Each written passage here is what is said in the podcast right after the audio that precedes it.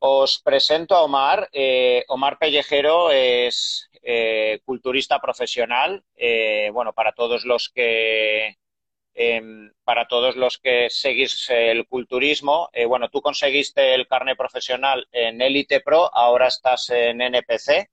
Eh, bueno, y, en qué punto ahora mismo de tu carrera eh, estás eh, como, como, culturista? O el otro día me lo comentaste, pero bueno, para todos los que te siguen, ¿vale? Me gustaría un poco que, comentes ese punto profesional donde como culturista ahora mismo te encuentras. Pues mira, yo era profesional de la élite, de la élite pro, pero yo en la categoría en la que yo estaba ya en élite, que es el culturismo open, yo lo intenté, ser competitivo al máximo por todos los medios, pero eh, yo pienso que en el culturismo una de las cosas más importantes es ser coherente con uno mismo y ser realista y saber hasta dónde puede llegar tu cuerpo.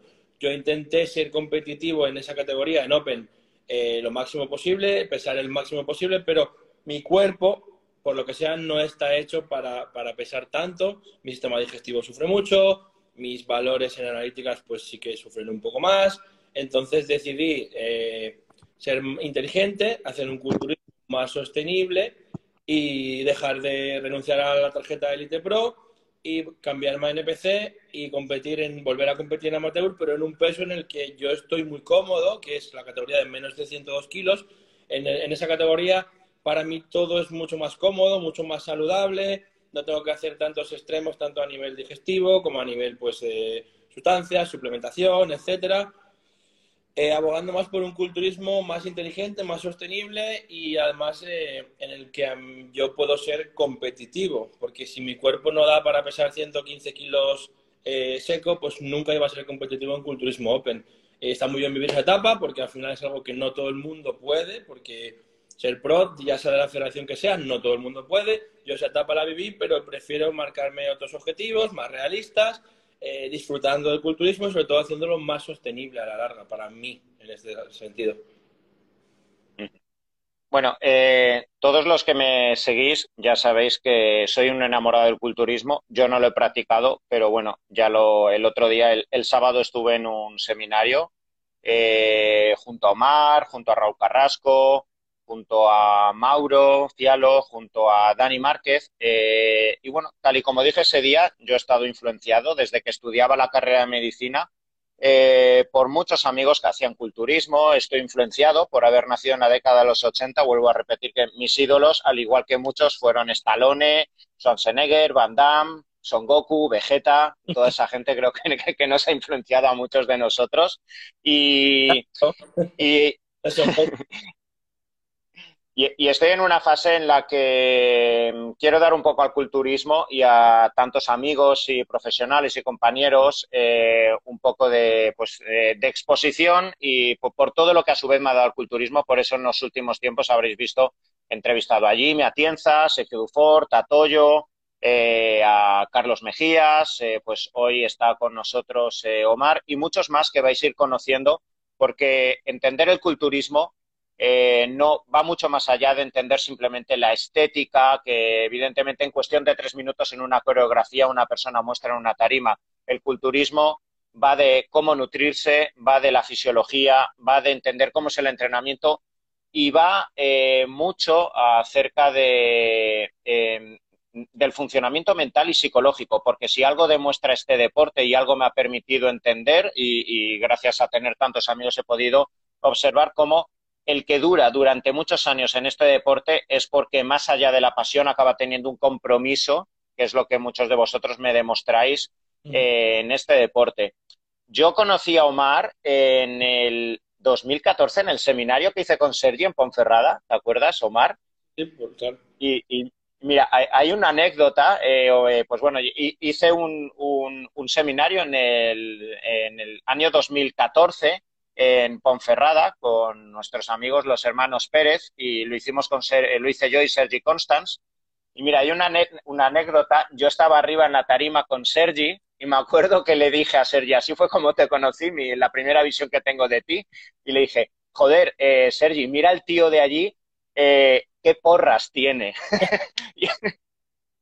y ha sido lo que te ha caracterizado a lo largo de toda tu vida, las porras de Omar, los brazos de Omar.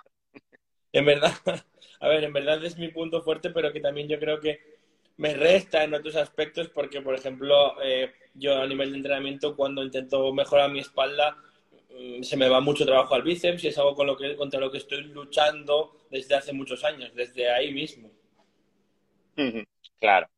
Y mira, querría empezar eh, el directo eh, hablando de algo que creo que solo aquellas personas que tienen un tránsito de vida ligado al culturismo eh, acaban entendiendo. Y bueno, el otro día lo estuvimos hablando en el seminario, cuando se ve desde fuera, como bien, pues bueno, acabo de decir, el culturismo parece que es algo muy hedonista, que donde la persona aparentemente hace el culturismo única y exclusivamente por la estética. Ojo, como dice Roberto Castellanos, que, eh, él dice, mira, aquí todos somos vigorésicos y todos hemos entrado con una mayor o menor tara. Pero el que sigue, el que sigue es una persona. Sí, sí, dime. Que yo opino exactamente igual. Que quien quieras o no, pues evidentemente todo el mundo tiene su parte de vigoréxico y todo el mundo tiene sus complejos y todo el mundo tiene sus inseguridades, que al final eh, lo que hay que tratar de saber es luchar contra esas inseguridades, contra esos complejos, que no te los acentúe, porque también he visto casos de gente débil mentalmente que entra en el culturismo por eso y al final acaba peor. Porque si tú te dejas llevar por esa vorágine de redes sociales, campeonatos, no sé qué, te puede aumentar incluso tus problemas, tus inseguridades y, te puede perjudicar. Hay que ser fuerte mentalmente y hay que tratar de enfocarlo de la manera correcta, en mi opinión.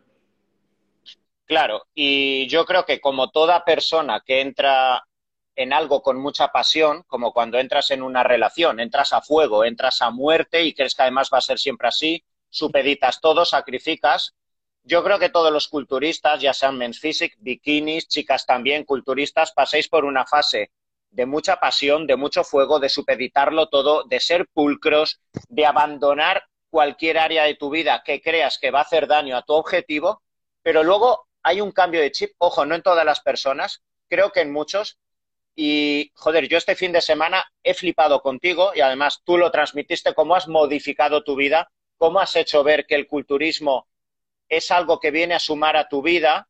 Y mira, como le escuchaba Sergio Duforte en un vídeo que decía, eh, hay que dejar de ser gilipollas dentro del culturismo porque al final el culturismo es una hora de entrenamiento y una hora entre todas las comidas eh, y en las otras 22 horas del día eres un ser humano con familia, etcétera. Y justo cuando empiezas a armonizar todas esas áreas, como tú que has estado en un seminario, has comido con el menú con nosotros, has salido de fiesta al concierto de Nicky Jam a seis días de competir, que a ver quién tiene esos huevos, y vas a salir de puta madre. ¿Vale? Entonces, eh, este para mí es el grandísimo mensaje, no solo en el culturismo, creo que en el área profesional, en un área emocional, en relación de pareja, llegar a ese punto armonioso. Y me gustaría que me transmitas un poco tu experiencia, cómo ha ido esa evolución, cómo ha ido, me imagino, esa fase de pasión de ir a fuego y cómo se ha ido modulando para llegar, creo que, a un punto de equilibrio en el que te encuentras ahora mismo.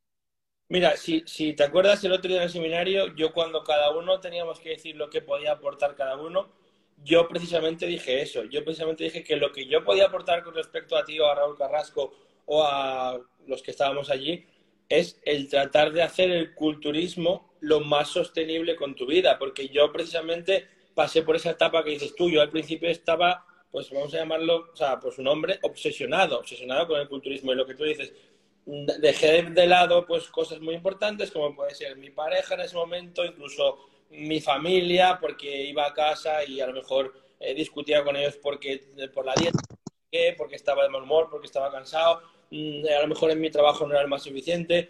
Y, en ese momento tú no lo ves porque estás como en el...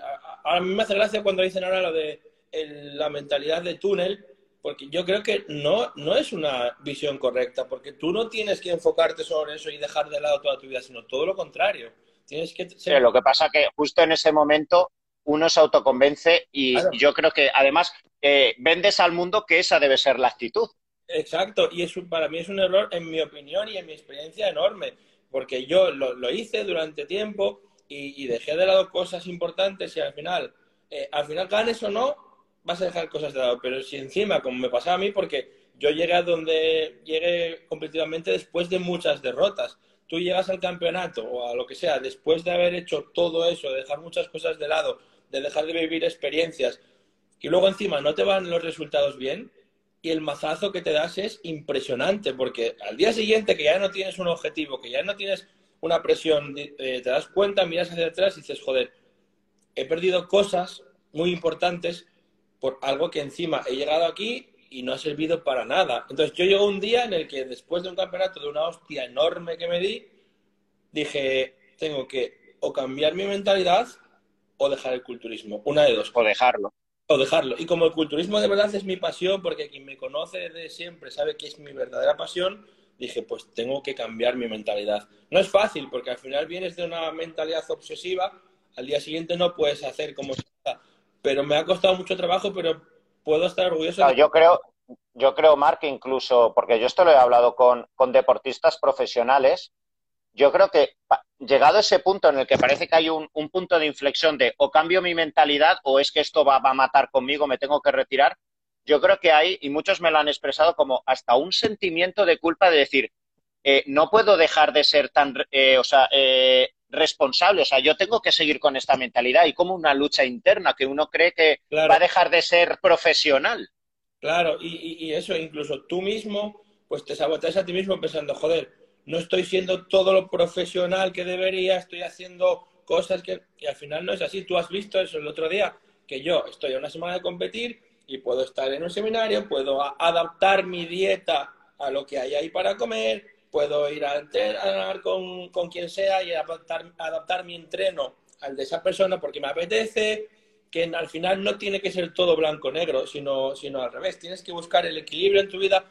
Y yo creo que cuando consigues eso, incluso los resultados son mejores porque no te generas esa presión, no tienes ese, ese cortisol disparado todo el día porque te han pasado tres horas y no has comido, porque tu entrenamiento no sé qué, porque la suplementación. Yo me fui ahí a Ibiza y pues, me llevé la parte de suplementación que, te, que pude, la otra pues la, la, cogí ahí y algunos suplementos no me los tomé esos días y no pasa nada. Y, y cuando tú has hecho las cosas bien durante meses, por, por, por hacer eso durante dos días no va a empeorar en nada tu, estado físico y sí que a nivel mental es un, es un descanso eh, brutal y que yo creo que viene de puta madre. Es decir, el poder integrar el culturismo en tu vida para mí es la base de, de, la longevidad en este deporte, porque tú puedes ser muy bueno durante uno o dos años, tener esa mentalidad y ganar todo, pero eso no es sostenible en el tiempo. Lo hemos visto, tú que sigues el culturismo, con muchos atletas que han ganado todo y de repente han desaparecido. ¿Por qué? Porque no Total. de aguantar ese nivel de exigencia que se ponen a sí mismos, esa presión, y al final petan. Entonces. Petas, pero petas sobre todo aquí. El cuerpo es una cosa, pero lo peor es esta. Claro, exacto, exacto. Digo a nivel mental. Y a mí me pregunta la gente, joder, pero ¿cómo compites tanto? Digo, pues porque, porque para mí ahora mismo, yo estaba el otro día ahí en Ibiza y es como si no fuese a competir. Sé que voy a competir porque tengo la fecha ahí, pero podría estar perfectamente como si no fuese a competir. Entonces, esa para mí es la clave de, la longevidad en este deporte y de hacerlo sostenible y de que no te reste en tu vida, sino que te sume.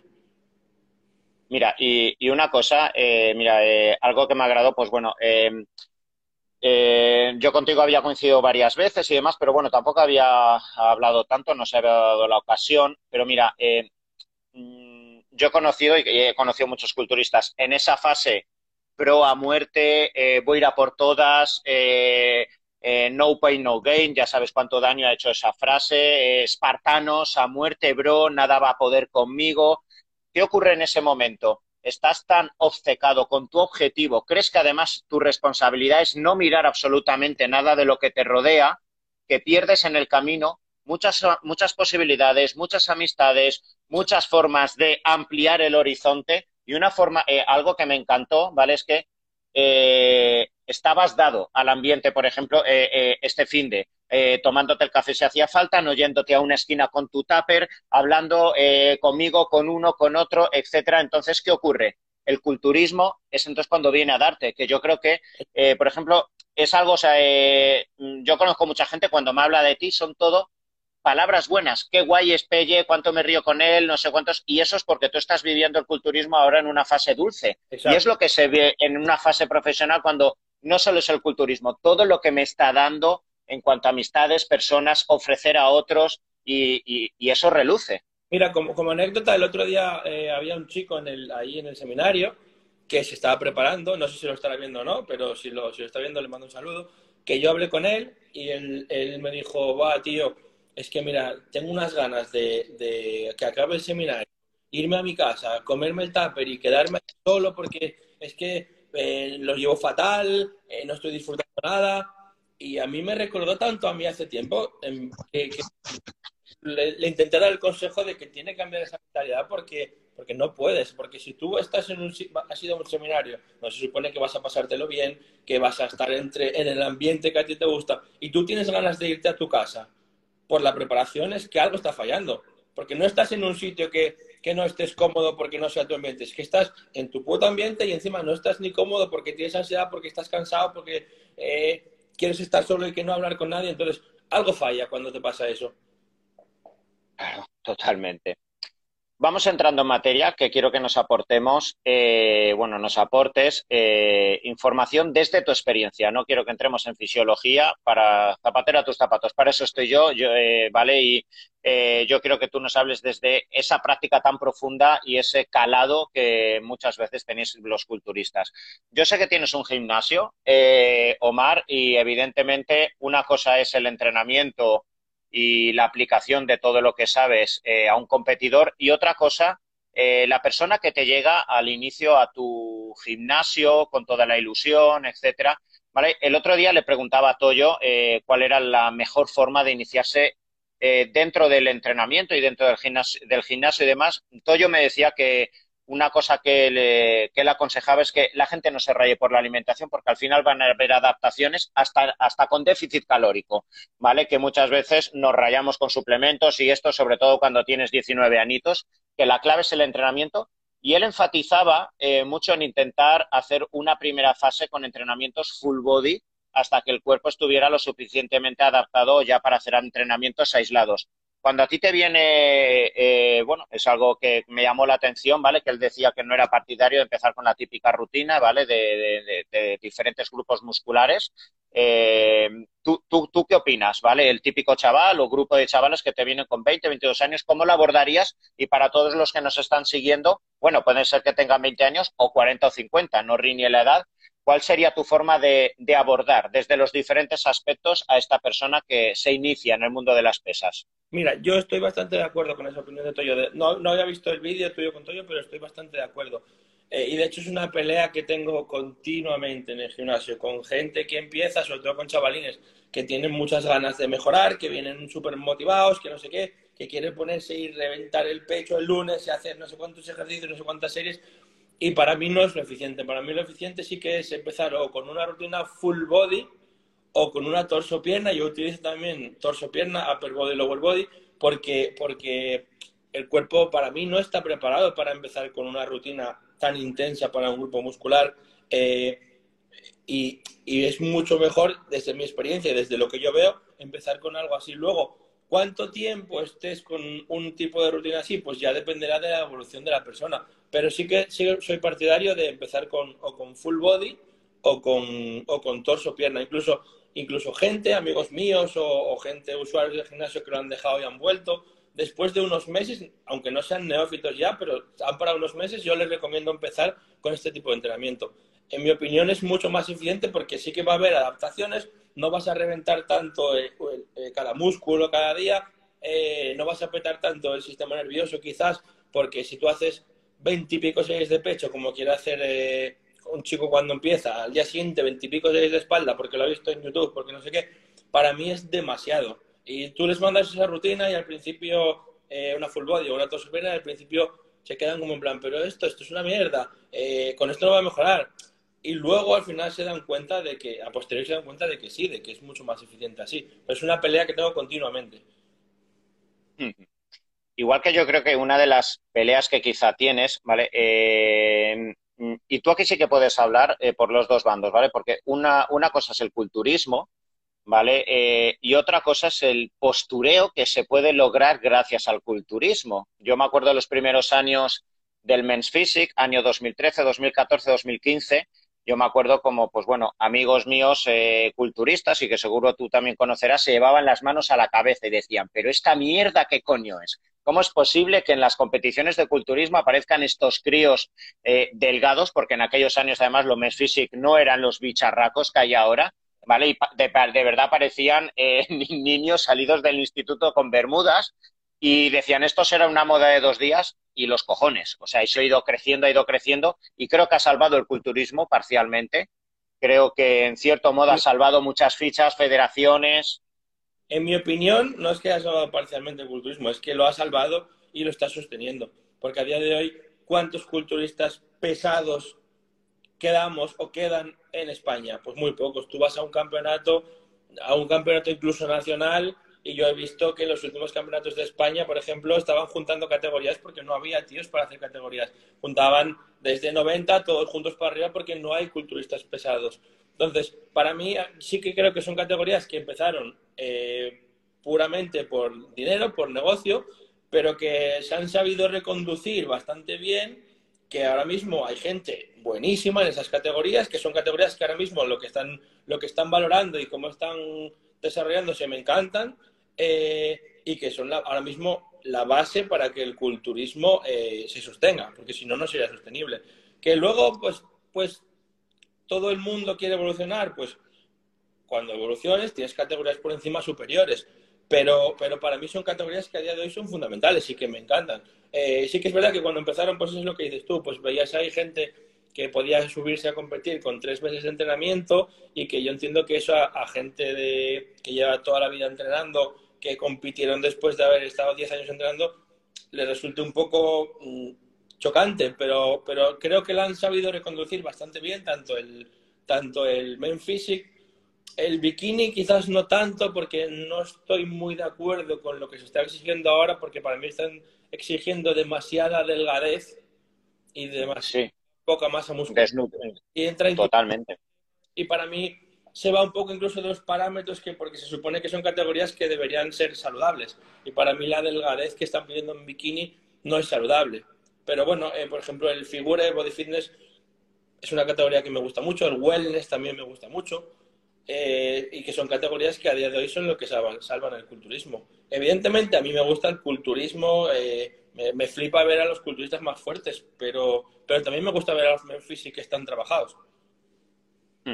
Claro, y durante estos años eh, realmente lo que empezó siendo simplemente una categoría dentro de los campeonatos ha trascendido eh, a las redes sociales, a la opinión pública y a un movimiento eh, dentro de la juventud, ¿vale? Empezó, yo creo que aquí tuvimos un estandarte en España con Sergi Constans, eh, y estuvieron, pues bueno, eh, pequeñas figuras en aquellos años, ¿vale? Como Steve Cook, eh, etcétera, ¿vale? Pues que, fueron saliendo. Aquí en España también estaba Mario Orbás y ahora tenemos una, una hilera, pues de ya no solo de fisioculturistas que hacen men's physics, sino personas que han trascendido y que son verdaderos eh, influencers que mueven masas, como Juan Faro, eh, Andreu, que tiene 5 millones, es competidor y con 25 años tiene 5 millones de, seguidores, y que eh, hacen evidentemente que cualquier chaval de 19, 20 años diga, yo quiero tener este físico, pero algo que yo he notado, a veces que me viene a consulta un crío que lleva entrenando cinco meses, dice, yo quiero definir porque ya quiero los tacos, quiero la piel así, esto, lo otro, y yo creo que tú también tendrás esas guerras de decir, pero a ver, eh, alma de cántaro, ¿cómo quieres definirte? No hay nada para definir, o sea, la obsesión a lo mejor de llevar esa piel cristalina que se asoma en las redes, etcétera, cuando se necesitan años de construcción y esos años de construcción implican ese trabajo que muchas veces se quiere acotar. A ver, yo creo que lo hablábamos el otro día, que las redes sociales son un arma de doble filo, porque por un lado sí que eh, dan mucha visibilidad a este deporte eh, y ayudan a su difusión, pero por otro lado también eh, son como, como un arma peligrosa porque puede inculcarles a los chavales objetivos que no son realistas, como por ejemplo los cambios brutales que puedas ver de una persona que te pone que en dos meses se ha pegado un cambio brutal, que hay que ver lo que hay detrás.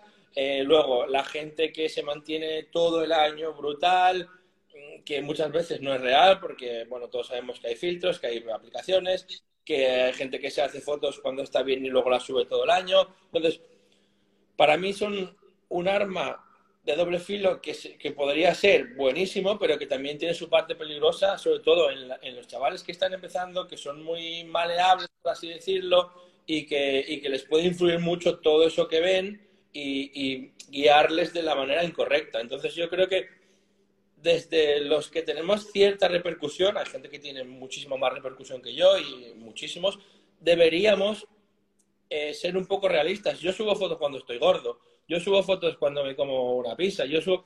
Eh, no inculcarles a los chavales que tienen que estar todo el año de puta madre, que se puede estar bien en un mes, que tienen que traer abdominales todo el año, sino ser realistas. Saber que los físicos de competición son para ese día, que, que tú puedes tener un buen físico, pero que te va a costar tiempo, no es de un día para otro. Porque lo que tú dices es que hay que construir antes de, de definir. Y, y, sobre todo es eso, que, que, no todo lo que se ves en las redes sociales es real. Entonces, eh, hay que, yo pienso que los que tenemos cierta repercusión debemos ser transparentes con todo eso. Claro, lo que pasa es que eh, cuesta en muchas ocasiones, claro, y entonces, o sea, eh, muchas veces vende el, mira, no me la salto nunca, no esto, lo otro, cuántas personas tú también habrás conocido con una imagen en redes y luego dices, Dios mío, lo que hay detrás, es que las redes... Claro, y a ver, es, eh, y yo entiendo que a mí no me gusta subir una foto cuando no me veo físicamente, pero creo que debería ser parte de, del proceso, es decir, que la gente sepa que es parte del proceso y, y saber que hay etapas para todo. Y, y es que las redes sociales yo creo que incluso pueden crear trastornos a la gente, trastornos alimenticios, eh, trastornos de dismorfia corporal, eh, porque tú ves a, esta gente que sí, que está bien todo el año, tú te ves a ti gordo y quieres definir, incluso ya pues si te metes en temas de farmacología no quieres dejar de usarla porque en cuanto dejas de usarla te ves mal y ves al otro que está bien. Eh, es complicado, pero yo creo que es mucha responsabilidad también de los que tenemos cierta repercusión en redes sociales. Mira, has hablado de la dismorfofobia. Eh, al igual que antes mm, hemos dado por hecho que cualquier persona que realmente se introduce dentro del culturismo, quizás una persona que tiene cierta carencia estética, eh, necesita el hedonismo y necesita mejorar su autoestima gracias al cambio de su físico. Eh, yo creo que eso nunca acaba y yo creo que muchas veces tú mismo habrás observado cómo cambia la mente y cómo en el momento de la competición tú no paras de verte fallos, incluso no puedes ni mirarte, como yo he visto muchos culturistas, tener que ir en chándal con capucha porque eh, me es inasumible poder mirarme y cómo se pierde totalmente el criterio y la objetividad y cómo a los meses flipas contigo mismo literalmente con el físico que tenías y es lo, lo, que te, lo que te ayuda y te empuja a decir, voy a ir a por esto y a por mucho más porque flipa de lo que fui capaz, pero es brutal la mente cómo pierde totalmente el raciocinio cuando justo tengo el mejor físico de la historia y esto trasladado a la anorexia, a, a, la persona que, a la chica que se ve con poco pecho, la mujer que se ve ya mayor se infiltra y se jode la cara literalmente. O sea, en cualquier aspecto es brutal la, la mente cómo distorsiona. Eso es algo que vamos, lo de la dismorfia eh, nos ocurre yo creo que al 99% de los competidores. En el momento de la competición tú no te ves bien y luego a posteriori ves fotos y dices, joder, ¿cómo estaba? Ojalá vuelva a estar así.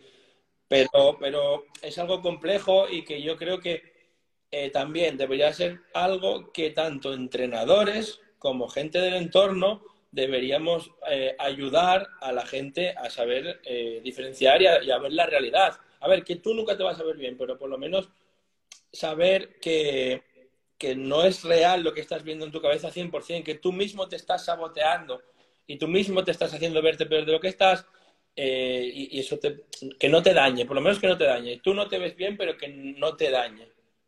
Porque al final, claro, porque dices, puede acabar en un trastorno alimenticio, puede acabar en una dependencia de la farmacología brutal, que eso lo he visto también en muchos casos. Es decir, solo me veo bien cuando, cuando estoy usando farmacología y cuando la dejo, como es lógico, empeoro, pero ya me rayo, entonces no paro y entras en un bucle. Eh, que es, que es muy peligroso. Claro, totalmente.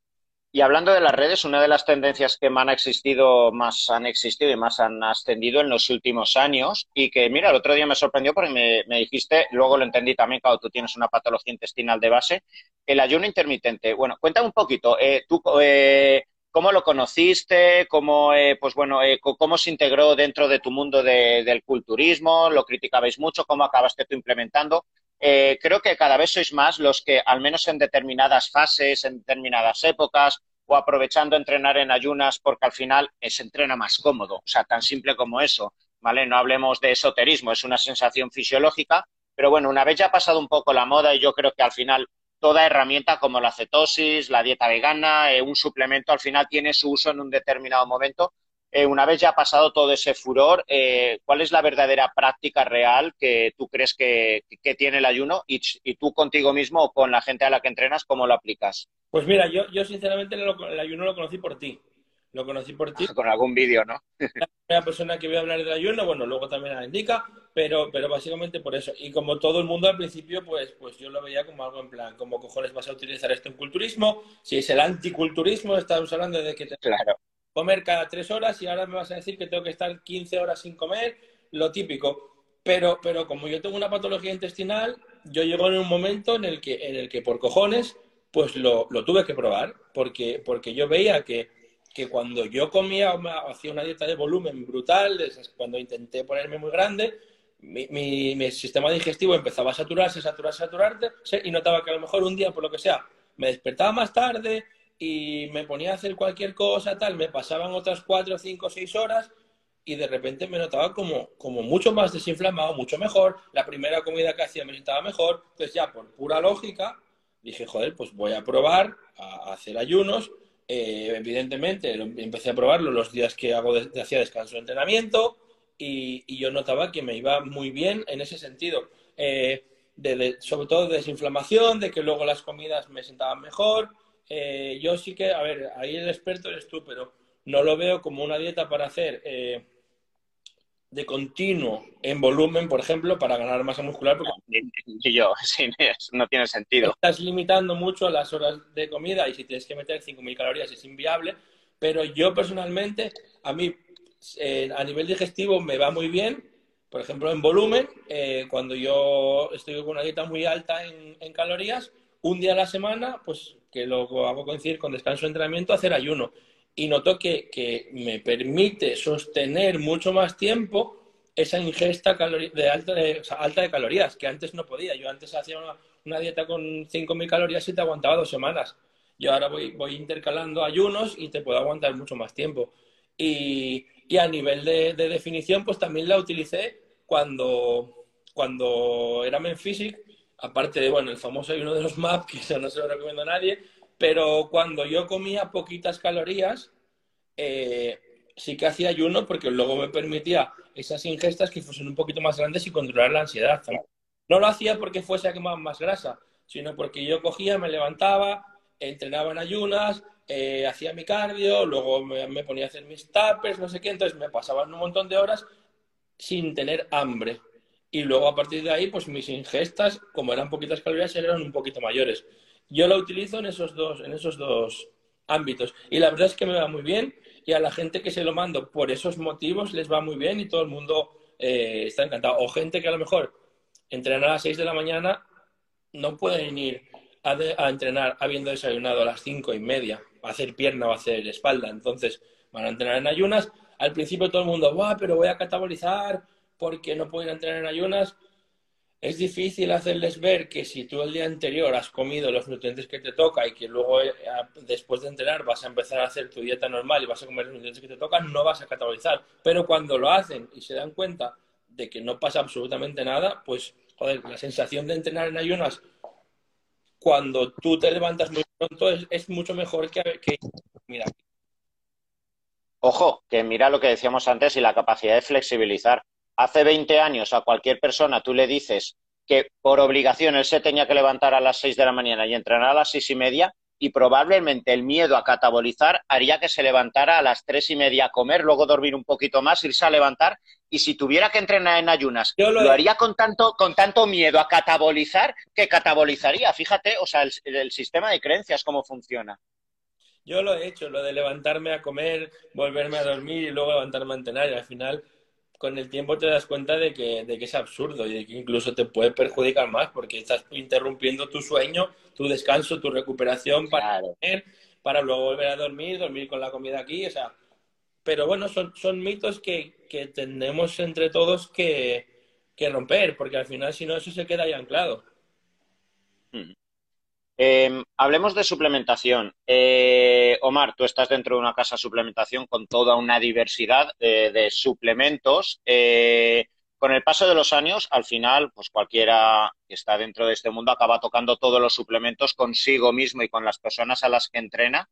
Eh, por diferentes fases, tanto para la persona que se inicia o la persona ya un poco más madura entrenando, ¿cuáles serían tus básicos, ¿vale? Tanto para el que entra como ya la persona que digas, mira, ya está avanzada y quiere dar saltos, tus básicos indispensables son los que tú realmente has verificado, que más allá de la teoría dices, joder, esto funciona.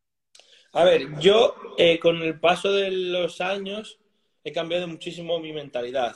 Yo cuando empecé, pues como todo el mundo, buscaba el suplemento mágico que te pusiese fuerte.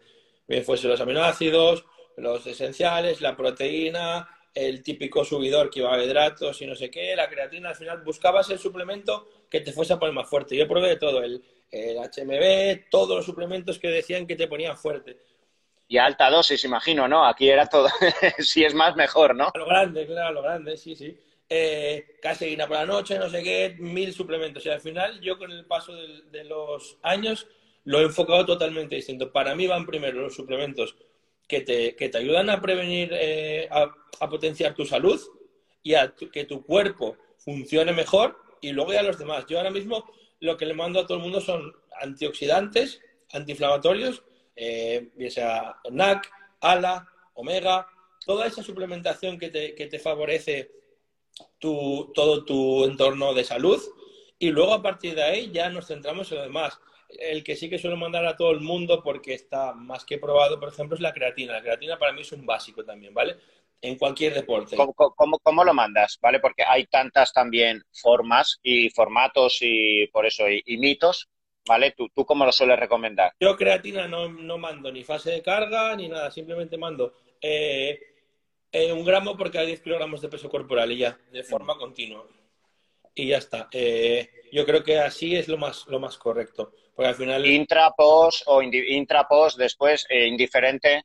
Dejo elegir porque al final, hasta donde yo tengo visto, eh, lo que funciona en la creatina es por acumulación en el organismo. Entonces... Yo también considero eso así. En cualquier momento del día. El que le viene mejor con el desayuno, se echa el cazo a la con el desayuno. El que se hace un batido intra, pues al batido intra.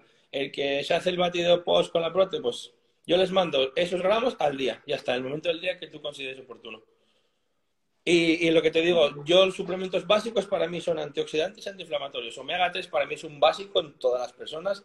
Eh, la cúrcuma me gusta mucho también. Y, luego ya a partir de ahí, cuando tomes todos esos suplementos eh, que favorecen tu salud y tu longevidad en este deporte, si quieres y tienes dinero y te lo puedes permitir y, no te supone un estrés tener más suplementación, pues ya metemos, eh, me gustan mucho los MAP. Puede ser eh, intra o para, o para post si no tomas tu batido. Eh, la proteína yo no lo considero un suplemento. De hecho, yo la proteína no suelo poner ni batido post. Yo le doy opciones a la gente para que lo cambie por alguna comida. Si por tiempo o por comodidad eh, les viene mejor un batido. Yo la proteína la considero un alimento, no la considero un, un suple. Y básicamente eso. Yo he cambiado la mentalidad a primero suplementos que favorezcan tu salud y luego los demás. Si es verdad. Hablando de. Dime, dime. Pues está el tema de individualizar. En personas muy nerviosas, demás, me gustan mucho los adaptógenos, tipo ashwagandha, rodiola, todo eso. Eh, melatonina por la noche, eso es también, pero no, no es algo que mande de por sí a todo el mundo, sino que hay que individualizar el caso. Pero en personas, yo soy muy nervioso, yo me afecto, tengo, soy muy sensible a cualquier cosa que me pase, entonces yo sí que me funciona muy bien ashwagandha, rodiola, etcétera. Pero no es algo que le manda a todo el mundo, sino que eso ya es individualizar. Pero, por ejemplo, Contexto. por ejemplo, NAC, ALA, omega 3 y demás, y un multivitamínico se lo manda a todo el mundo. Y entrando ya en diferentes fases, eh, bueno, creo que la fase de volumen siempre creo que es más agradecida dentro del culturismo, eh, porque bueno, pasas menos hambre, también tienes el incómodo o la incomodidad de que al final muchos de vosotros acabáis sufriendo del intestino, como tú, ¿vale? Creo que es el gran lastre de, este deporte. Comer tanto al final va a causar estragos en mayor o menor medida. Mira, Luego la fase de... Yo hace, no sé cuánto vi una entrevista que le, hace mucho tiempo que le hacían a, Cutler, a Jay Cutler, Sí. Y, le preguntaban que para qué era lo peor del culturismo para él a nivel salud. Y él decía en inglés overfooding, que era el comer de más durante tantos años, el estar saturado tu organismo con tanta comida durante tantos años. Porque al final, eh, un tío que pese, vamos a poner ya de 90 para arriba, mantener toda esa masa muscular durante muchos años es mucho estrés a nivel digestivo.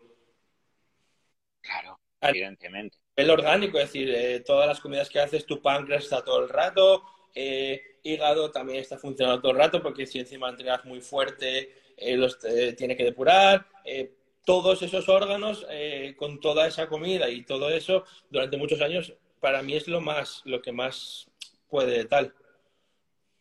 Claro, la fase de definición tenemos por contra que vas a pasar hambre. También luego tiene las fases bonitas porque empiezas a ver todo el trabajo que has realizado en esa fase volumen, que creo que además es lo que motiva semana tras semana ver definición, ver venas, vascularidad, ver rayas y es lo que permite que, que, quieras devorar, pero, pero te ves en el espejo y vas motivándote. Pero bueno, eh, creo que la definición siempre es una arma de doble filo porque puede ser, como tú bien has dicho, un día me veo mal y se puede ir toda la mierda mentalmente, un día me dicen que no llegas a tiempo, etcétera. ¿Cuál sería para ti la clave después de tantas fases? Habrás probado mil de protocolos, pero ¿cuál sería para ti eh, la clave de conseguir una definición sostenida sin, sin, que te joda la cabeza, hablando mal y pronto? Mira, para, para mí, sin duda, sin duda, sin duda, la peor fase y en la, y en la que corres más riesgo de mandarlo toda la mierda es el inicio de la definición.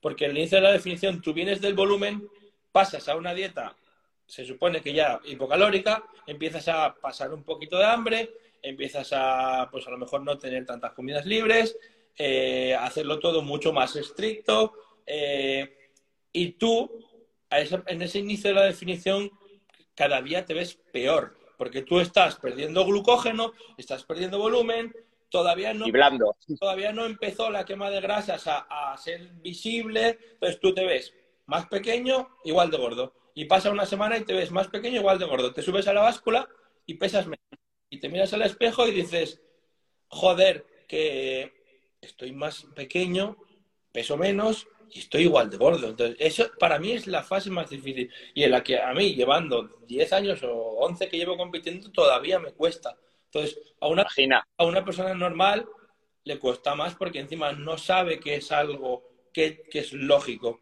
Eh, explícale tú que no, que se ve más pequeño porque está perdiendo glucógeno, que cada molécula de glucógeno almacena el agua y entonces por eso ve más pequeño y hasta que no pase un tiempo y su cuerpo empiece a tirar de las reservas de grasa no se va a ver mejor. Para mí es, es una fase lo más duro, porque tú cuando te empiezas a ver los abdominales, el 90% de la gente está contenta, se retroalimenta a sí misma positivamente y ya es lo típico de, Buah, voy con todo porque mira mis abdominales. Pero para mí lo, lo, lo más difícil es aguantar esa fase de cambio, porque, porque mentalmente es duro y me resulta a mí duro después de 15 años o 17 que llevo entrenando, pues a una persona que está empezando, es, yo, es algo con lo que yo les hago mucho hincapié. Cuando empezamos la definición, es decir, te vas a ver mal durante un tiempo y te vas a ver cada vez peor, pero no es real. O sea, es algo que sí que te está pasando en tu cuerpo, pero que no es real, sino que te estás viendo más vacío dentro de esta fase de definición, tarde o temprano llega esa fase jodida, donde hay que cortar hidratos. Eh, antes nos preguntaban cuánto tiempo hay que hacer una descarga. Yo creo que también dentro de lo que es una descarga hay diferentes tipos. No es lo mismo una persona con poca masa muscular, que igual sí que se tiene que ir a cero, 10, 20, 30 gramos de carbos netos, que una persona como tú o un bicharraco que puede hacer una descarga igual en 60, 80 gramos o más de cómo va. ¿Vale? Entonces, no sé para ti eh, cómo, cómo son tus descargas actuales y cómo es la descarga de una persona normal a la que tú entrenes y cuánto tiempo, porque es verdad que llegado ese momento donde, claro, creo que también es muy crítico, porque la persona igual se empieza a ver bien, empieza a acelerarse y él no asume que, es beneficioso esporádicamente hacer cargas de hidrato, pero ya, le, ya tiene miedo a, a, los carbos, ¿vale? Entonces creo que esto también es muy complejo y saber llevar a una persona. Mira, para mí eh, en mi experiencia y como yo trabajo, y bueno, Juanjo lo está viendo en sí mismo, estoy trabajando con él, que Juanjo, que tú lo conoces muy bien, la clave es hacer la dieta adaptada a los gustos de la persona. Lo más importante. Lo más importante es la clave del éxito. Es decir, eso de que tienes que en definición comer solo pollo, solo tal. Hombre, si eres competidor y te faltan dos semanas para competir, igual sí, pero en mi caso yo no ni siquiera lo hago así, ya lo has visto el otro día. Pero para mí lo ideal, o sea, y la, la clave es que esa persona, dentro de que tiene que pasar hambre y dentro de que, de que va a estar cansado y de que va a hacer una dieta hipocalórica, tenga los alimentos que le gusten y cuadrarle los alimentos que le gusten, porque si no, es un sufrimiento. Y para una persona que nunca lo ha hecho, que es su primera vez que va a definir, es un sufrimiento constante y no, no, no es la clave. Es decir, para mí, si yo lo primero que les digo es hacer una lista de los alimentos que te gustan. Y en base a eso, yo les hago la dieta. Porque, porque por lo menos esas comidas, aunque sean más pequeñas o sean eh, mucho más reducidas en calorías, les van a gustar y no va a estar todo el rato pensando, estoy puteado, me quedan cuatro comidas de pollo. Y yo sí que considero importante el mantener una comida libre eh, durante el máximo tiempo posible. ¿Por qué? Porque si no entran en esa espiral de decir, estoy a dieta, no sé cuándo va a tener una comida libre y lo más fácil es que la terminen haciendo por su cuenta eh, y coman a reventar porque mm, ese día comen, se sienten mal y entran en bucle y no son capaces de parar, a que tú les expliques que, que, que pueden hacer una comida libre controlada, de lo que les guste, pero controlada, y que van a tener eso todas las semanas mientras ellos sigan cumpliendo la dieta el resto de la semana. Para mí es lo más importante en personas de, de, a pie, por así decirlo, porque al final los culturistas somos un punto aparte y tienes que hacer lo que tengas que hacer. Pero, pero las personas de, de a pie, por así decirlo, para mí es muy importante la, la adherencia a la dieta, porque si no, no tiene sentido nada. Mira, algo que has dicho muy importante, eh, y dejando de lado, evidentemente, al culturista o al, o al profesional, eh, y a colación de lo que hemos hablado antes de las redes sociales, al final yo creo que estamos inundados de información, inundados de personas que ilustran en su día a día infografías de platos perfectos, control de macronutrientes exquisitos, deporte, además junto a una vida exótica con tu pareja, tu coche, tu viaje, etcétera, y parece que todo va unido alrededor de eh, nunca saltarme la dieta, todo hacerlo perfecto. Y esto está generando, yo lo veo en consulta y yo estoy seguro que tú has visto un porrón de personas con trastorno por atracón. Lo que tú dices, eh, como se asume y quizá mi preparador, eh, amparándose en el que vamos a ser luchadores, vamos con todo, no sé cuánto, si tú te lo crees contigo mismo, a partir del lunes me pongo a fuego, yo estoy seguro que tú también habrás pasado por esas fases, ¿vale? Llega un momento donde asumo que no me puedo saltar la dieta, pero yo ya solo pienso en comida.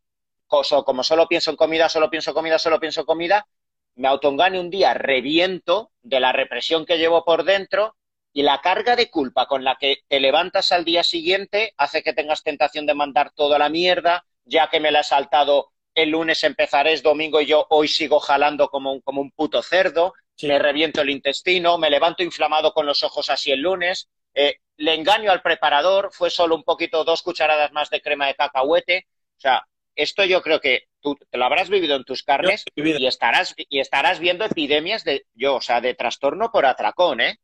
Yo, yo lo he vivido, yo lo he vivido y yo he llegado a coger, levantarme de la cama a las 3 de la mañana, coger el coche y ir a un 24 horas a comprarme 30 euros en chocolate y helados. O sea, y eso es lo, Joder lo peor del mundo y no ser capaz ni de llegar a casa a comérmelo en el coche. Y eso, o sea, brutal. Y eso es lo peor del mundo porque luego te genera una sensación de malestar interno porque te has fallado, porque te, encima te encuentras mal, porque cuando comes así te sienta mal. Eh, y tienes dos opciones, o lo que dices tú, o ya sigues comiendo mal, o al día siguiente lo intentas compensar comiendo menos, haciendo más cardio, lo, lo, más difícil de todo es volver a, tu dieta normal. Y eso es lo que no hace casi nadie. Casi todos toman o una o la otra. Es decir, o seguir comiendo mal porque ya sientes que has mandado toda la mierda y a lo mejor te pasas tres días comiendo mierda y te quedas hecho una basura. O al día siguiente intentas compensarlo sin comer apenas, haciendo dos horas de cardio, que las dos cosas están igual de mal. Entonces, eh, y yo pienso que también es importante eso, aparte de mantener la comida libre, explicarle a la persona que si un día por lo que sea tiene que comer, pues que coma, y, pero que no se sienta mal, es decir, comes, ya está. no puedes tomarlo como un hábito, pero si te apetece comerte esto en ese determinado momento porque, porque sí, pues lo comes y al día siguiente o ese mismo tal ya vuelves a tu, a tu dieta normal. Es decir, si yo entiendo que un competidor a dos semanas de competir no lo puede hacer, pero una persona normal, si, si tú cumples tu dieta eh, durante toda la semana, pues no, no creo que haya que crearle esa presión que yo veo en muchos preparadores.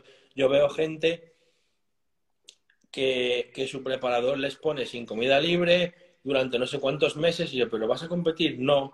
Y yo, o sea, pues no, no sé, yo no me meto, no me meto en las preparaciones de los demás, pero, pero mentalmente no creo que les haga ningún favor. Totalmente. Porque es Hablando de la Y tú te levantas un... Te levantas un lunes por la mañana y dices tú, joder, me toca desayunar claras y luego pollo, pero es que no ves luego eh, el día que tú puedas comer lo que te gusta y eso mentalmente te destruye. Es decir, ¿cuándo voy a poder comer algo que me guste? Y al final lo que hace la gente es eso, o atracones, o mandarlo toda la mierda, o porque, porque a mí me pasa. Mira, eh, claro, mira, Omar, no sé, eh, no sé si tú te acuerdas, a ver, es que no sé el nombre cuál es, creo que se llama Experimento Minnesota, esto que hicieron con los tíos que estaban en la cárcel eh, hace 60 o 70 años, que les hicieron una restricción calórica durante ocho semanas, eh, hicieron una restricción calórica a lo bestia y, y cuando pasaban las seis, siete semanas, eh, quitaban los pósters, eran los años 60, de Ava Garner, de las mujeres que en, aquellos, eh, en aquella época eran sex symbol, y pedían fotografías grandes de comida y se lo colgaban, creo que se llama Experimento Minnesota, ¿vale? Yo dije, joder, esto será verdad. Pues mira, hay una anécdota, hay una anécdota, mira, me acuerdo, en el año 2014 creo que es, eh, el año que gana Mario Orbás eh, el, el Mister Olympia de Praga, que fue el Mister Olympia, el, primer Men's Physique Pro, ¿vale? Y pues eh, yo en aquel entonces, eh, pues nada, estaba trabajando con él y me acuerdo que él sí que lo hizo porque él no quería por sus cojones, estuvo dos meses sin saltarse, bueno, algo súper extremo, ¿vale? Por sus cojones lo quería hacer así. Y me acuerdo que llega un día y me dice, Tony, mi mente está cambiando. Dice, yo antes, al final del día, llegaba a las 11, me relajaba y, oye, pues como cualquier crío, Jolines, pues yo me pongo en Instagram o me pongo en Google y veo fotos de tías. Pero tú sabes lo que hago ahora al final del día? Miro fotos de comidas, de restaurantes. Digo, no puede ser. No sé si a ti te ha llegado a pasar de, de llegar a ese punto. Eso nos ha pasado a todos. de, de pasarme horas viendo comida en el Instagram, horas. O de, Así, ¿no? ¿En serio? O de hacer una lista de todos los sitios a los que quería ir a comer después de, de, competir. Y eso te das cuenta a, a posteriori de que, de que es, no es sano, o sea, no es para nada sano. Que tu cabeza esté así. Mm, o sea, es, lo, lo, o sea, es un indicador de que mentalmente no estás sano. Que sí, que hambre, todo lo que tú quieras, pero, pero si tu cabeza solo está pensando en comida, algo está fallando. ya te digo. Hablando de definición, eh, bueno, yo siempre digo que... El año pasado, dime, dime. El año pasado me pasé cuatro meses, creo, cinco, ya no recuerdo, cuatro o cinco sin comida libre, pero porque no la necesitaba mentalmente. Porque yo no estaba pensando en comida en ningún momento. Por lo que sea, en ese momento estaba bien, estaba... Sí que me hice una dieta, yo al prepararme yo me hice una dieta que me gustaban los alimentos y no comía solo pollo, comía caseína, que me gusta, comía de, de todo eh, dentro de que era una dieta hipocalórica, cuando tenía que hacer descarga la hacía y cuando no. Entonces, no necesitaba la comida libre, eh, pero no estaba pensando en comida todo el rato. Sí que me pasó otros años lo que te digo, de, estar viendo fotos de comida, eh, de, apuntar todos los restaurantes a los que quería ir a comer, y luego, joder, decir, tío, estás, estás enfermo, porque al final, o me pasó alguna vez de llevarme a una competición con una pareja que tenía una maleta entera llena de comida. Una maleta entera. ¿En serio? Para, des para después. Una maleta de viaje llena de, de, chocolatinas, de Kinder Buenos, de una tarta hecha, de, de todo. Y, y, claro, luego, o sea, de comer hasta ponerme malo. Hostia, y luego que acabar la competición y ponerte con tu pareja, los dos ahí tumbados a jalar como cerdos. Hasta, hasta ponernos malos los dos. O sea, pero hasta ponernos malos. Hostia. Es, en plan, acabar la competición y, o sea, y ni siquiera ponerte a hacer amor, ponerte a comer. O sea, es, eso es patológico. No, no, por eso, a ver, eh, por eso digo tanto que el culturismo enseña cosas que no, que, no enseña la carrera, que no enseña la carrera de medicina, de psicología. Algo que, que gracias a Dios no haría jamás. Y yo el otro día he competido, por ejemplo, y me fui a comer una hamburguesa con mis amigos, pues porque habían ido desde Asturias a verme amigo y me comí una hamburguesa y ya. Y porque fuimos a ese sitio y bueno, me, apetecía, pero no en otra ocasión estaría comiendo patatas, hamburguesas, nachos, no sé qué tal. Me comí mi hamburguesa, no me pedí ni un postre y para mi casa.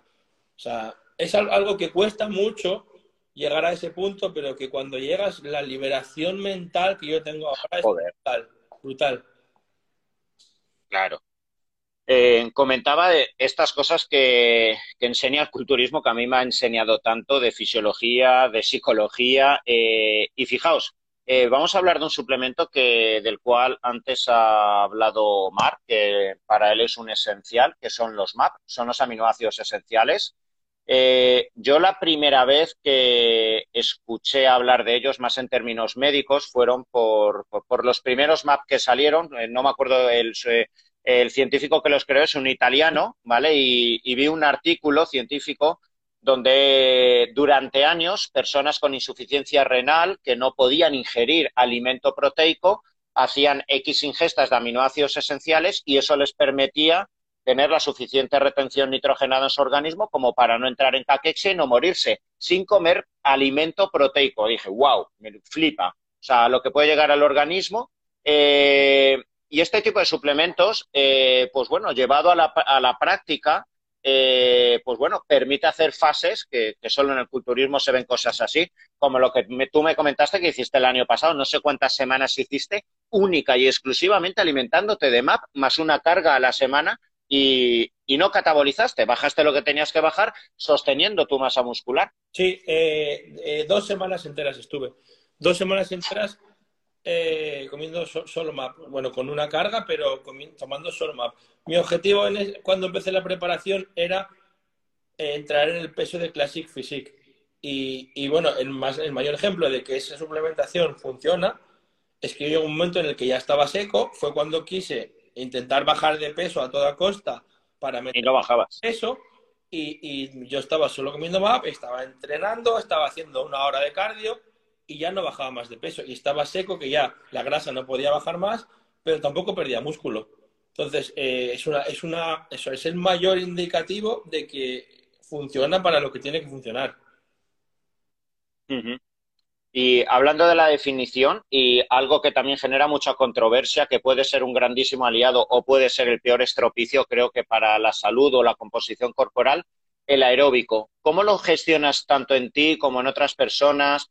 Que, pues bueno, que dentro de todos los aeróbicos, eh, yo creo que además dentro del culturismo, yo creo que está muy extendido única y exclusivamente andar, ¿vale? No, no le veo mucho sentido y no veo a ningún culturista haciendo funcionales, ni hits ni tabatas para definir, ¿vale? Eh, entonces, ¿cómo lo gestionas? Y especialmente también esa duda, ¿vale? O sea, a mí me gusta mandarlo en ayunas, no tanto porque vaya a quemar más grasa, sino por, por activarte, sistema nervioso, ponerte al sol pero bueno, ¿tú cómo lo sueles pautar tanto en ti como, en el resto de la gente? Pues mira, yo, el aeróbic para mí simplemente, desde mi opinión, es una herramienta para producir más gasto calórico. O sea, no tiene ningún, en mi opinión, aparte, bueno, aparte de, a la hora de quemar grasa, aparte de que tengan sí, sí.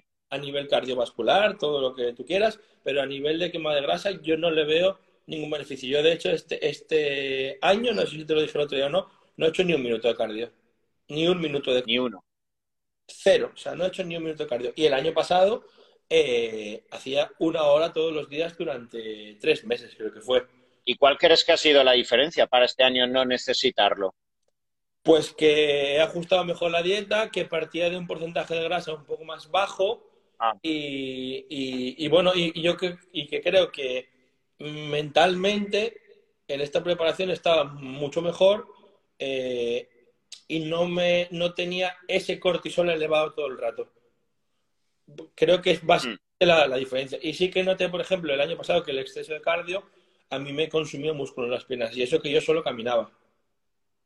Esto yo creo que se ve muchas veces, ¿eh? O sea, gente a dos meses de una competición y en chicas esto yo lo veo mucho, llevar unas patas, el culo, el femoral lleno, pleno, sobre todo esa plenitud cuando ves que está llegando la carga de hidrato, la hidratación, el glucógeno, y consumirse una pierna en dos meses por el aeróbico, porque la persona no se ve, no se ve fina. Eso me pasó a mí, me pasó a mí, el, bueno, el año pasado y más veces, pero, pero, pero sí que es algo que pasa, es decir, y cuando tú ves, por ejemplo, la diferencia con este año, el único cambio drástico para que mis piernas estén más grandes es que no he hecho cardio. Y el año pasado hacía mucho cardio. Y sí que, sí que, sí que las tenía súper definidas, pero, pero súper vacías. Y no era capaz de llenarlas ni cargando, ni nada. O sea, a mí sí que se me fue bastante músculo por hacer tanto cardio. Entonces, yo para mí el cardio es una herramienta más. Es decir, personas que a lo mejor necesitan un poquito más de comida porque si no, no aguantan la dieta, pues tendrán que hacer cardio o más cardio. Personas con un metabolismo más lento, pues tendrán que hacer ese cardio para llegar a, ese déficit. Pero si tú tienes un metabolismo, un buen metabolismo, estructuras bien la definición y, no te gusta hacer cardio, porque para mí también eso es otra cosa muy importante, si te gusta o no. Hay gente que le gusta salir a dar su paseo, ¿vale? Pues sal a dar tu paseo. Eh, o haz cardio, incluso a correr si te gusta, y yo te ajustaré las calorías a ese cardio que estás haciendo. Y hay gente que, como yo, odia hacer cardio. Para mí es matarme hacer cardio. El año pasado lo hacía porque, bueno, porque... Pero odio hacer cardio. Entonces, para mí es un estrés hacer cardio. Eh, si me lo puedo quitar, aun como un poco menos calorías y ya está. Claro. Eh, has hablado de, mm, bueno, de, de cómo nos puede destruir el exceso de aeróbico, pero bueno, también el exceso de pesas y demás puede generar ese sobreentrenamiento. Sí. Que, bueno, como, eh, pues bueno, Toyo me comentaba hace unas semanas que, sin lugar a dudas, un sobreentrenamiento muscular, tú dejas una semana de entrenar y la musculatura vuelve al sitio. Pero el sobreentrenamiento que te toca el sistema nervioso, sobre todo con pesos pesados, eh, cuando tú estás jodido con déficit calórico o estás mal, no estás durmiendo, pero sigues entrenando, creo que todos habéis pasado por esas, o sea, el sistema nervioso eh, durante X días o semanas, sobre todo si sigues por tus cojones tirando hacia adelante, ahí te puede causar estragos y, creo que es una de las, de las fases más delicadas por las que creo que por desgracia todos pasáis y tenéis que aprender a madurar para ya reconocer esas sensaciones y verlas venir. Yo, yo como en todo, en todo, tengo experiencia en todos los fallos que se pueden cometer, en todos. Porque encima, preparándome a mí mismo, yo cometo muchos errores. Eh, me gusta prepararme a mí mismo, de hecho, porque aprendo de esos errores. Entonces, es otro los errores que he cometido. Yo eh, entrenaba muchísimo, muchísimo, eh, incluso estuve meses entrenando siete días a la semana, sin descanso, y yo notaba que el cuerpo, o sea, me estaba avisando, pero por mis cojones quería tirar, quería tirar, quería tirar, y a mí me pasó que un día llegó, llegué, y me puse en el press banca, y con el peso que calentaba la semana anterior, dije, hostia, ¿cómo pesa, tío? Y miré el peso y todo, y dije, no puede ser que me esté pesando tanto. Y intenté meter peso y de repente tiraba como 50 kilos menos y no podía, o sea, mi cuerpo no podía y no es que ni... De una, de una semana a otra. Y, y, no es que ni que hubiese dormido mal, ni que hubiese comido ese, no hubiese comido ese día, estaba haciendo todo igual y un lunes me puse a hacer pecho y la, la diferencia de fuerza era abismal. Eh, acabé como buen entrenamiento, llegué el martes, me puse a hacer espalda y lo mismo. Entonces cuando dije, uff, aquí algo pasa. Y, como no estaba en competición pura y dura, sí me tomé unos días de descanso y, mejoré bastante, pero aún así me costó luego volver a, tener, por ejemplo, la fuerza que tenía antes. O sea, yo había llegado a un sobreentrenamiento real, sobreentrenamiento real. Qué, jodido, ¿no? O sea, si no se aprende esto, yo creo que en cualquier deporte, ¿vale? O sea, es que esto le pasa. Luego tú vas atando cabos y sí que el cuerpo te va mandando señales. Yo dormía mal por las noches, sudaba un montón, que bueno, tú luego lo asocias a... Cuando te pasa, dices, bueno, pues es por la farmacología, es por la trembolona, es por no sé qué. Vale, puede que influya, pero también te influye que tu sistema nervioso está a punto de petar. Entonces, yo descansaba fatal, eh, sudaba un montón, eh, bueno, todo eso notaba un aceleramiento brutal y era que me tenía un sobreentrenamiento real. Claro, totalmente qué importante es ese paso de los años y aprender a conocerse, pero además en todos los deportes. O sea, es que esto, claro, ¿Cuántas veces a lo mejor a ti te dirían y ahora a ti te toca decírselo a otros porque ya las ves venir y ves, es que dice, mira, este tío está de mala hostia, mira cómo me ha respondido, ya está así, oye, tómate unos días y crees que, eh, no, no, que yo tengo que ser profesional. Ya, sí, eh, a ver, es, es complicado, pero eso, con, tú con el, con el, yo creo que la clave de esto con el tiempo es eso, conocerse a uno mismo y saber, saber autogestionarse y saber las, las señales que te está mandando tu cuerpo. Si no, si no vas a caer una y otra vez en los mismos errores. Bueno, estamos hablando de forma genérica. Eh, evidentemente, absolutamente todo lo que estamos hablando eh, va dirigido tanto a hombres como a mujeres, pero bueno, me gustaría que entremos eh, o hagamos un pequeño inciso en, en, el área femenina, porque sí que es verdad, pues bueno, yo hace 10, 15 años, pues bueno, en los gimnasios prácticamente solo veía mujeres haciendo aeróbic, haciendo funcionales, aerobox, encima de la cinta eternamente. Eh, y durante años mi caballo de batalla en consulta era eh, concienciar a la mujer de la importancia de la masa muscular por el metabolismo, por el gasto calórico, por la definición, por la salud, ya ni te digo, ¿vale? Y el miedo atroz que tenían las mujeres a no ponerse como los hombres. Y ahora es brutal. Yo creo que en tu gimnasio también lo observarás, pero es que a cualquier gimnasio ya ves mujeres haciendo zancadas, entrenando yo creo que una mujer concienciada entrenando le echa más cojones que los hombres, porque sí, o sea, eh, cuando tiene la conciencia de conseguir el objetivo, o sea, es increíble la, la, madurez em, eh, mental con la que entran eh, a, tirar de hierro y yo creo que tú lo estarás observando, además has tenido parejas, eh, chicas, ¿vale? Que han sido tu pareja, que han sido competidoras. Y me gustaría que hables un poco de ese cambio de paradigma que está existiendo en la mujer. Y, yo creo que lo agradecido que también a veces es trabajar con ellas y verles los cojones o ovarios en este caso con el que trabajan. A ver, es, es otra de las peleas constantes que llevo yo, yo llevo desde hace años con, con ella. Es decir, explicarle a una chica que tiene que entrenar pesas lo más fuerte que pueda y que eso le va a crear muchísimos más beneficios en todo que hacer cardio, que le va a tonificar, que le va a ayudar a perder más grasa, que no le va a poner eh, las piernas como un hombre porque las chicas la testosterona que producen es mínima, eh, todo eso. Entonces, es una pelea constante.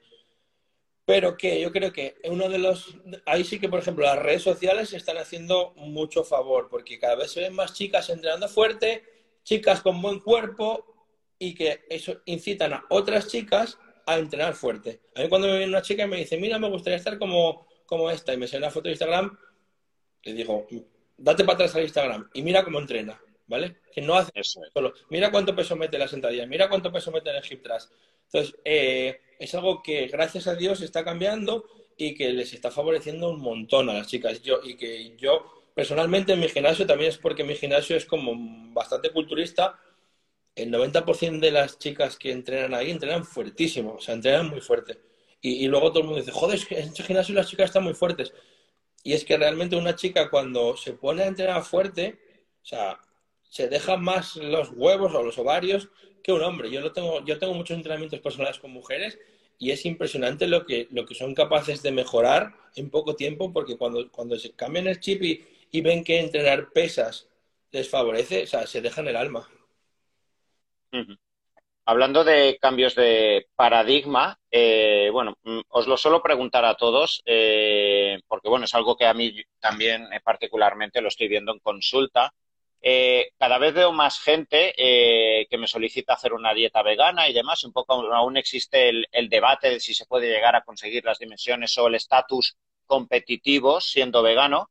No sé tu experiencia cuál es, si has trabajado con alguien, si has visto realmente transformaciones potentes en gente siendo vegana. Es una limitación porque al final incluyen mucho carbohidrato, pero bueno, quería saber un poco cuál es tu experiencia. Yo personalmente a mí no me gusta meterme en lo que no sé y yo no he trabajado con mucha gente vegana, entonces no tengo la experiencia suficiente. He trabajado con gente vegana a nivel más, más principiantes, a nivel de ponerte muy fuerte o ganar masa muscular, mi opinión es que, es que a ver, eh, que va a ser más difícil, pero bueno, con lo que hablamos a día de hoy, con suplementación como puede ser MAPS y demás, proteína vegana de calidad, no la típica que había de soja, tal, mm. creo que puede ser bastante sostenible. Y evidentemente yo sí que pienso que una dieta vegana eh, con cantidades altas es mucho más saludable que una dieta que una dieta de culturista, porque al final Para mí una dieta culturista a día de hoy, con la, con la carne a la que tenemos acceso y demás, que está bastante adulterada, entre comillas, no es sana 100% comerte 300 gramos de pollo por comida. Es algo que tenemos que asumir los culturistas durante muchos años. Entonces, eh, sí que pienso que a nivel salud, pues pueden ser muy buenas, a nivel de, menos tóxicas, pero bueno, mm, entramos en ese debate de hasta qué nivel de desarrollo puedes conseguir solo con, proteína de origen vegetal. Pero vale, eh, suficiente. Em, a ver, Omar, vamos a acabar con este tema que, del cual me gustaría que hables, porque aquí estoy seguro que tanto por ti como muchos amigos y compañeros, ¿vale? Eh, que estáis expuestos, eh, pues puedes profundizar y hablar en tu experiencia. Eh, yo creo que ha habido un cambio de paradigma pues clarísimo en el culturismo, porque en los años 90 o en los años 2000 los grandes culturistas, Ronnie Coleman, Dorian Jace, Jay Calder, más o menos eran personas anónimas durante todo el año, más allá de las portadas que hicieran en las revistas.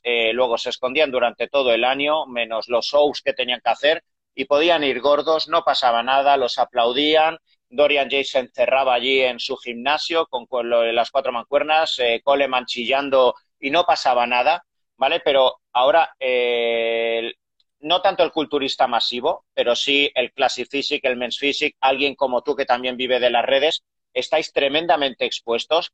Y yo creo que al final, cuando alguien está eh, dirigiendo su vida hacia un objetivo, pero no está tan expuesto a los comentarios negativos, etcétera, que por mucho que uno esté fuerte, te pilla con un mal día y por mucho que tú tengas una fortaleza de hierro a nivel mental, tienes tu sensibilidad, te dicen justo lo que te han dicho y te puede joder eh, a nivel fisiológico. El cortisol, la adrenalina, no te entra ese día la comida, estás por la noche diciendo, tú te crees el desgraciado este que me ha jodido el día y que no me lo quito de la cabeza. La madre que lo parió es... Eh, y esto al final eh, críos que entran eh, con 20, con 21 años, que de la noche a la mañana pueden tener 40, 50 mil seguidores, que de la noche a la mañana tienen muchos likes, mucha exposición, muchos aplausos y a todos nos gusta eso y más a un crío de 22 o una chica de 22, 23 años y tú sabes que 100 comentarios aplaudiéndote te da la vida, pero uno que te diga lo que no quieres escuchar, te olvidas los otros y crees o sea, te dan ganas de cerrar las redes o decir esto es una mierda, no vale la pena,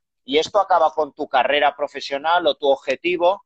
Entonces, ¿cuál sería tu consejo? Porque yo sé que las habrás vivido eh, al estar tan expuesto y, además tú, tú, no hablas solo de tu competición, muestras dónde estás, dónde viajas, etcétera, y la gente desde un ordenador en su casa eh, opina muy libremente y saca conclusiones y dice todo habido y por haber. ¿vale? Entonces, para todos los críos, no solo en el ámbito del fisioculturismo, ahora cualquiera de la noche a la mañana, sin comerlo ni beberlo, puede tener 50.000 seguidores o por hacer el pino, ¿vale? O sea, eh, y de repente estás tan expuesto. ¿Cuál sería tu consejo o tú personalmente cómo, cómo cada vez lo logras llevar mejor eh, y, conseguir esa sostenibilidad? Yo es otra de las cosas en las que tuve que trabajar mucho ya hace tiempo que conseguí superarlo, pero que tuve que trabajar mucho porque yo soy, sí que soy muy, muy sensible y soy, me afectaban mucho las críticas eh, externas, me afectaba mucho la opinión de los demás. Pero, pero si tú dejas que, que eso te, te haga mella, te destruye. Entonces, es lo que dices tú, yo podía tener 100 comentarios positivos, pero con uno negativo que tuviese, a lo mejor me venía abajo, o me cagaba en sus muertos, o, me, o lo que tú dices, me ponía de mal humor y estaba todo el rato pensando, este cabrón, pero al final, tienes que saber que la crítica siempre va a existir y más en, un entorno en el que la gente se siente poderosa detrás de una pantalla. Entonces, eh, es difícil porque es muy difícil llegar a, llegar a ese estado, por ejemplo, como estoy yo ahora mismo, pues escribir ahora mismo lo que sea, me escriben ciclado de mierda, me escriben no sé qué, me escriben lo que quieran, que yo le respondo con una cara de risa o le digo sí, campeón, pero es muy, es muy difícil y es algo que, que hay que trabajar mucho mentalmente. Por eso hablamos eh, que en este deporte eh, o en este sector la mente es el 90%, o sea, es el 90%. Para mí es el 90%, no menos, el 90%, porque todo lo demás va después de tu mentalidad. Entonces, eh, yo creo que cuanto antes uno sea capaz de, de asumir que va a tener críticas, eh, y mm. sepa pues enfocar eh, hacia el lado positivo, porque hay gente que que te puede hacer una crítica que a lo mejor está con malas palabras, pero tú puedes sacar algo positivo de esa crítica. En plan, a mí me dice, tienes una espalda de mierda.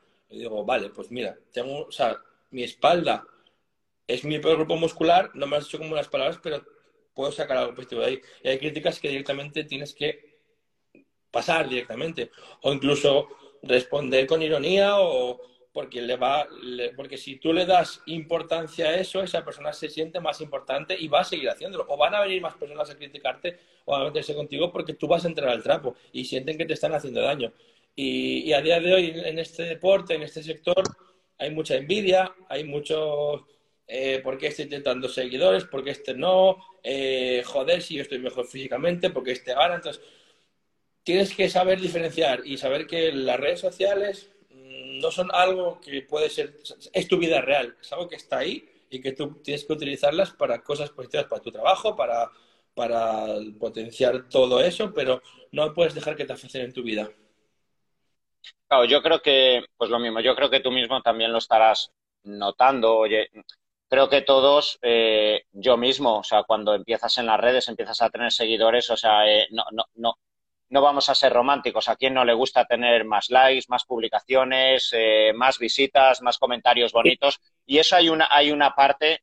Una cosa, lo siento si se me corta porque tengo un 2% de batería y no sé dónde tengo el cargador, ¿vale? Ah, vale, o sea, se, te va, vale, bueno, se, te va a cortar ahora. Bueno, eh, nada, Omar, eh, sobre todo darte las gracias, ¿vale? Ha sido un privilegio. Primero estar el otro día, sábado, contigo en, en Ibiza hoy contar contigo, con toda tu experiencia, con todo lo que sabes, con todo lo que aportas y sobre todo con tu humanidad, ¿vale? Que es lo que yo veo, te sigo desde hace muchos años, veo cada vez cómo transmites con, más amor el culturismo, tu vida, esa transparencia, cómo, cada vez el culturismo lo integras dentro de tu vida y es eh, dentro de esa responsabilidad de ser un influencer, eh, cómo veo que lo estás cada vez exponiendo con, esa dulzura y nada, darte las gracias por todo ello. Es eso, que a día de hoy lo que yo puedo aportar a esto desde, desde mi posición es tratar de hacerlo lo más natural posible, de ver que hay más vida más allá del culturismo, de ver que se puede integrar en tu vida y de ver que no está mal expresar tus emociones. Yo expreso mucho mis emociones y la gente me dice, joder, no, igual no está bien. Yo expreso que tengo momentos buenos, que tengo momentos malos, porque al final somos personas y no todo el mundo está aquí todo el día. Y eso también es un error que a veces vemos en las redes gente que solo te comparte sus cosas positivas. Y no es así, todos tenemos momentos malos. Y cuando yo tengo un momento malo, pues lo expreso porque quiero que la gente vea que se puede tener, que se puede tener ese momento malo, pero que tienes que sobreponerte a él y seguir para adelante. Entonces, yo mi misión ahora mismo creo que ya, lejos de ser el mejor culturista que pueda, que lo voy a intentar, pero a nivel de transmitir en redes sociales es eso, la, la humanidad del culturismo y nada, antes que se me corte, darte las gracias a ti porque para mí es un honor, porque yo te llevo siguiendo pues desde que, desde que te conocí ahí y, me veo todos tus vídeos, la verdad, porque aprendo un montón y, lo aplico luego dentro de mis posibilidades. Y, nada, es darte las gracias. Vale, pues nada, Omar, eh, te seguiré viendo, ¿vale? En los próximos campeonatos. Un abrazo, tío. Venga, y un fuerte abrazo a todos. Hasta la próxima.